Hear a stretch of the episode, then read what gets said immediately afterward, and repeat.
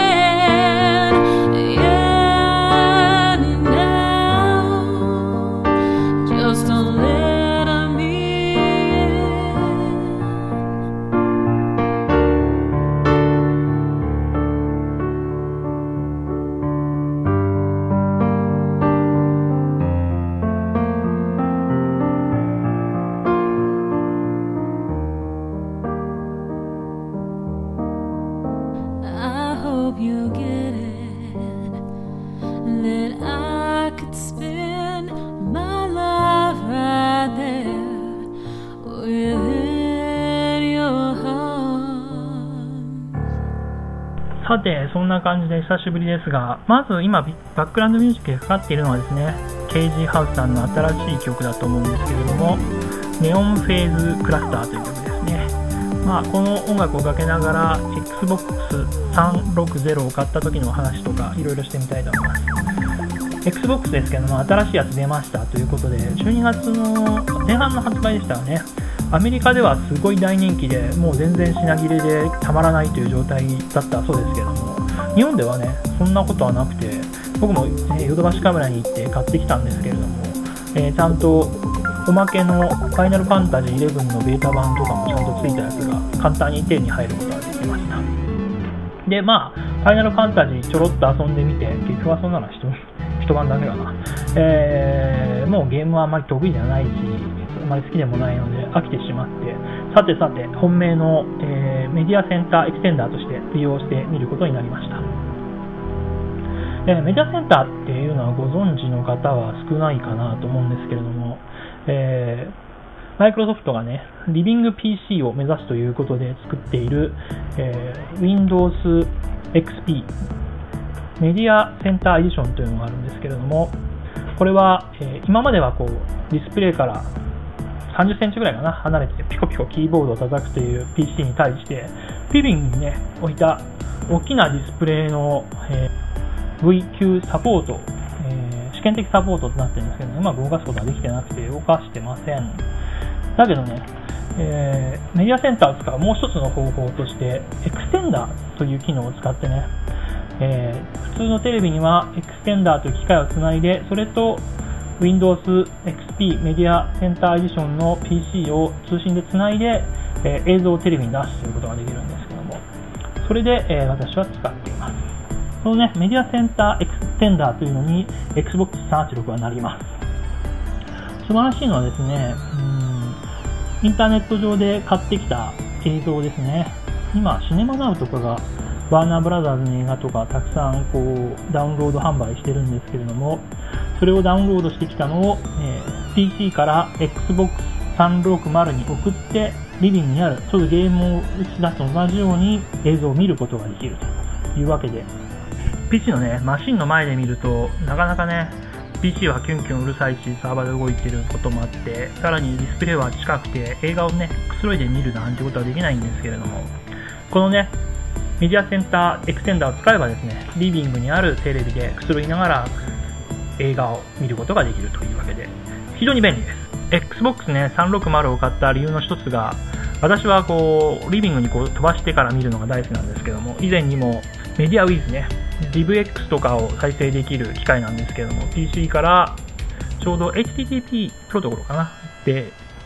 テレビの横に空いてあるメディアウィズという機械に送ってあげて、テレビで見ることができる。なかなか便利な感じなので大好きなんですけども、ということもあって、えーゲーム機じゃなくてね、そういう機能を期待して買ってきたわけでした。さてさてさて、なかなか便利です。えー何が良くなったかっていうと、メディアウィズとかいう従来の機械ですとね、今販売されている多くのやつは著作権保護のために DRM という機能で、ライセンスがないときは再生ができませんね。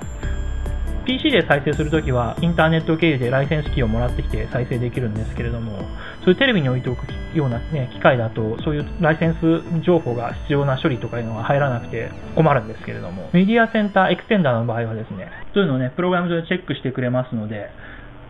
DRM が勝った映像を見ることができますね。シネマナウとか、いろいろなところから入手してきた Windows 用のね、映像コンテンツが見ることができて非常に便利です。そんなところで今日は久しぶりなので終わりにしたいと思いますが、もう一曲曲を入れましょう。先ほどと同じアーティストで Back to You です。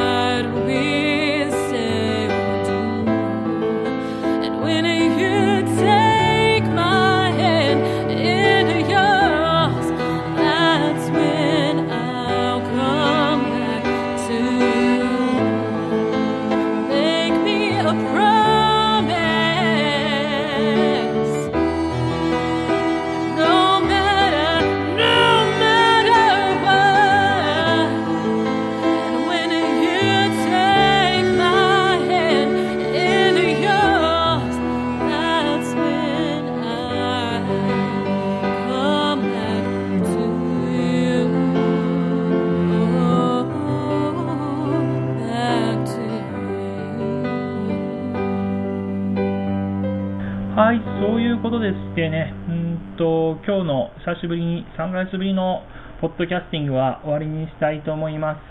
また何か話題を見つけて話したいと思います。話題を見つけて話したいっていうか、確か話題たくさんあるんだね。えーと、マイス TV の話とか、うーんと、なんだろうね、今調べてるんですけど、まあ、デビアンでのウイルスチェック、ね、メールのウイルスチェック方法とか、a t a l k for Linux を買ったんで、その話とかもしてみたいと思います。JBuilder もね、10G リリース3っていうのがね、